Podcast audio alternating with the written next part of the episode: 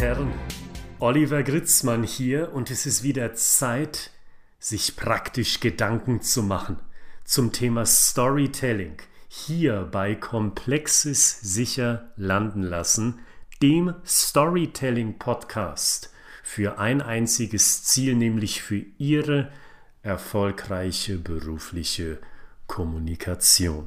Unser heutiges Oberthema lautet, lässt sich unser Gesprächspartner überhaupt auf unsere Story ein?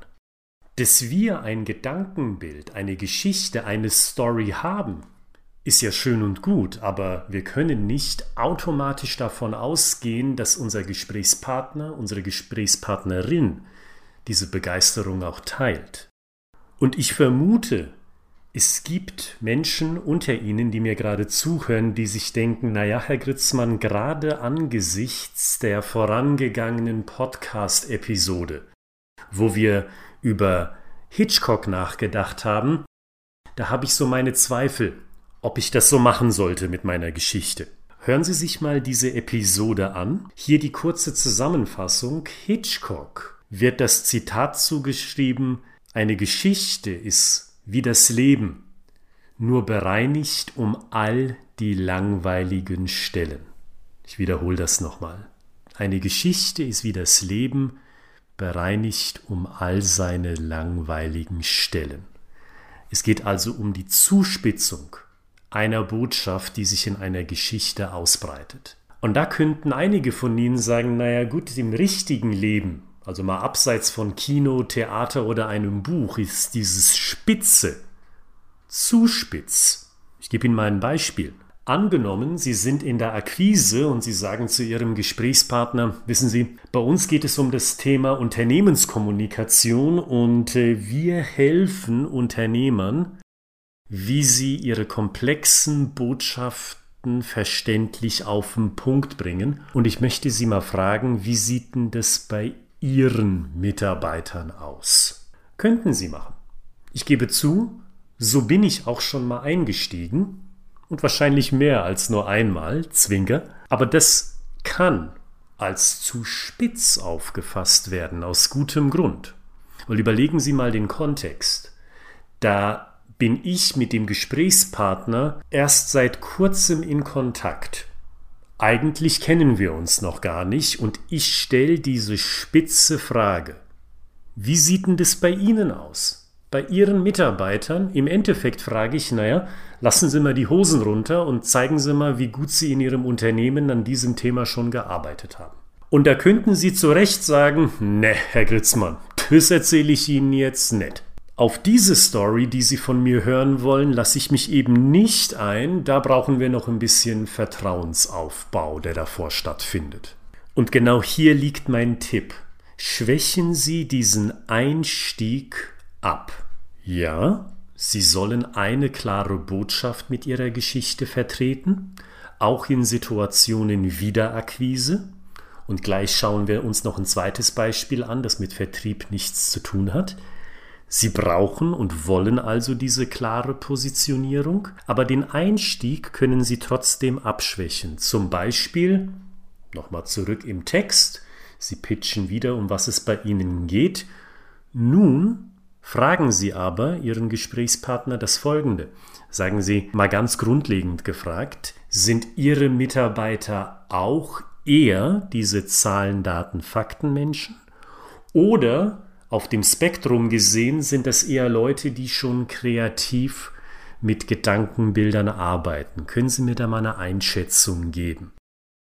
Sehen Sie, Sie bleiben bei Ihrem Thema, Sie haben es aber abgeschwächt. Nun geht es um eine Einschätzung und wir reden über ein Spektrum.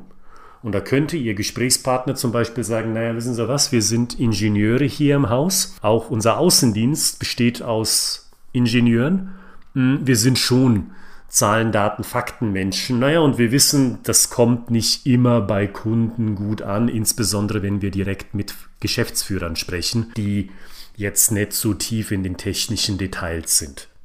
Sehen Sie, aus eigener Erfahrung weiß ich, dass dieses Abschwächen des Story-Einstiegs die Leute am Telefon oder auch natürlich von Angesicht zu Angesicht viel schneller auf ihre Story anspringen lässt. Es ist ja nur eine Einschätzung. Es ist ja nur das grobe Einnorden auf einer Skala. Und dann erzählen die Leute. Wahrscheinlich begeben sie sich in dem Moment selber erstmal auf diese gedankliche Spurensuche und lassen sie am Denkprozess teilnehmen. Und dann, wenn Sie Vertriebsexperten sind, brauche ich Ihnen ja nicht das weitere Prozedere zu erklären. Wenn ich Ihnen diese Antwort gebe als Beispiel, die ich eben genannt habe, dann haben Sie schon sofort mehr als nur einen Punkt erkannt, wie Sie dann mit Folgefragen weiterarbeiten können. So, und dann habe ich Ihnen das zweite Beispiel versprochen, das mit dem Vertrieb gar nichts zu tun hat. Nehmen wir mal an, Sie sind ein Arzt und ich weiß, einige von Ihnen, die jetzt zuhören, sind in diesem Bereich tätig. Und stellen Sie sich mal vor, Sie haben eine schwere Diagnose zu stellen gegenüber dem Patienten. Da gehen Sie ja auch nicht mit der Tür durchs Haus und sagen, ja, passen Sie mal auf, Sie haben jetzt AIDS und äh, ich erkläre Ihnen mal, wie das bei Patienten normalerweise abläuft. Natürlich machen Sie das nicht. Das gehört sich einfach nicht und dafür sind sie einfach zu sehr empathisch. Ich nehme an, das ist einer der Hauptgründe, warum sie diesen Beruf überhaupt ergriffen haben, als sie sich dafür entschieden haben.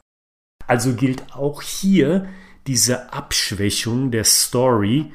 Die Story in dem Fall, hey, Sie sind hier in guten Händen. Ich habe jetzt zwar eine schlechte Nachricht für Sie, aber wir sind darauf geschult, ausgebildet und vorbereitet, dass wir Patienten wie Ihnen helfen, da möglichst gut durchzukommen. Auf diese Story wollen Sie ja, dass der Patient aufspringt, dass Sie weiterhin gut zusammenarbeiten können. Und wie Sie diese Abschwächung hinbekommen? Nun ja, vielleicht so. Liebe Patientin, ich habe mir Ihre Diagnose genau angeschaut. Ich habe mir auch schon konkrete Lösungsansätze überlegt, die für Patientinnen in ihrer Situation genau die richtigen sind. Ich brauche von Ihnen jetzt erstmal eine erste Einschätzung. Soll ich Ihnen die Details alle fein säuberlich aufgliedern oder soll ich mich auf Schlüsselwörter konzentrieren und den Fokus darauf legen, wie die nächsten Schritte für uns aussehen? Sehen Sie, es ist wieder eine Abschwächung. Sie bleiben bei Ihrem festen Thema. Ich meine, Diagnose ist Diagnose, da lässt sich schwer dran werkeln. Und für diese Diagnose gibt es eine bestimmte festgesetzte Behandlungsmethode. Das heißt, Sie bleiben on message, Sie bleiben auf Ihrer Story-Schiene, aber Sie schwächen es ab, indem Sie die Frage zurückwerfen auf den Patienten oder in dem Fall auf die Patientin. Wie wollen Sie es denn haben? alles im Detail oder Fokus auf Schwerpunkte und der Behandlungsmöglichkeit. Und damit sagen Sie ja zwischen den Zeilen, naja, ich werde Ihnen jetzt nicht sagen, alles ist okay, wir schütteln uns jetzt die Hand und Sie sind in fünf Minuten schon raus aus der Tür. Das heißt, Sie konditionieren die Leute ja schon, hm, jetzt muss was gemacht werden, aber auf eine sehr sanfte und empathische Art. Und genau das ist der Tipp, den ich Ihnen nochmal zusammenfasse. Lässt sich Ihr Gesprächspartner auf Ihre Geschichte überhaupt ein? Ich weiß, das ist ein Thema von einigen von Ihnen, zu Recht. Sie werden auch zu Recht erstmal skeptisch, wenn Sie zum Beispiel die vorangegangene Episode hören, wo Sie merken, naja, Storytelling hat schon ganz stark was mit der Zuspitzung von Inhalten zu tun. Und diese Zuspitzung, die müssen Sie nicht aufgeben. Ich betone, die müssen sie nicht aufgeben, weil sie ansonsten wischiwaschi werden würden, nach dem Motto, worüber reden wir jetzt überhaupt eigentlich, sondern den Tipp, den ich Ihnen gebe, ist, behalten Sie Ihre klare Positionierung, sei das jetzt im Vertrieb, sei das jetzt in der Patienten-Arzt-Beziehung, aber schwächen Sie den Einstieg ab. Geben Sie einen sanften Einstieg, genauso wie ich Ihnen das in den beiden Beispielen vorgemacht habe, um dann die Leute auf ihre Seite zu bringen, auf eine ganz authentische und organische Art. Und was ich Ihnen jetzt mitgebe zum Abschluss ist, wenn Sie jetzt die Podcast-Episode gleich beenden, dann nehmen Sie sich vor, sich nochmal fünf Minuten Zeit zu nehmen und sich für Ihren Bereich einen abgeschwächten Story-Einstieg auszudenken. Es ist schön, wenn Sie hier mitdenken während des Podcasts, aber aus eigener Erfahrung wissen Sie ja am besten, Sie müssen nochmal selber ins Tun kommen, dass das Wissen, das Sie hier lernen, wirklich nachhaltig im Kopf bleibt. Nehmen Sie sich diese fünf Minuten, investieren Sie diese Zeit und überlegen Sie mal, schreiben Sie sich ins iPad, schreiben Sie sich auf ein Blatt Papier, wie kann ich das für meine konkreten Situationen genau machen, dass ich eben nicht mit der Tür ins Haus falle, sondern dass ich das in einer abgeschwächten Form mache, authentisch, organisch, um dann meine klare Botschaft zu positionieren. Und wenn Sie da Hilfe benötigen, oder wenn Sie überhaupt erstmal sagen wollen, ja Mensch, ich möchte den Herrn Gritzmann erstmal kennenlernen, wollen mal gucken, ob das so ein sympathischer Typ ist, auch wenn ich mal von Angesicht zu Angesicht mit ihm telefoniere, per Zoom oder tatsächlich oldschool per Telefon, dann klicken Sie mal auf den Link in der Beschreibung dieser Podcast-Episode. Dort finden Sie meinen Calendly, mein Online-Buchungstool und dort setzen Sie einfach einen Termin fest. Ganz ungezwungen reden wir dann über das Thema Storytelling und gucken, sind wir uns sympathisch und kann ich Ihnen überhaupt helfen bei Ihrer Storytelling-Frage, die Sie für sich oder für Ihr Unternehmen haben.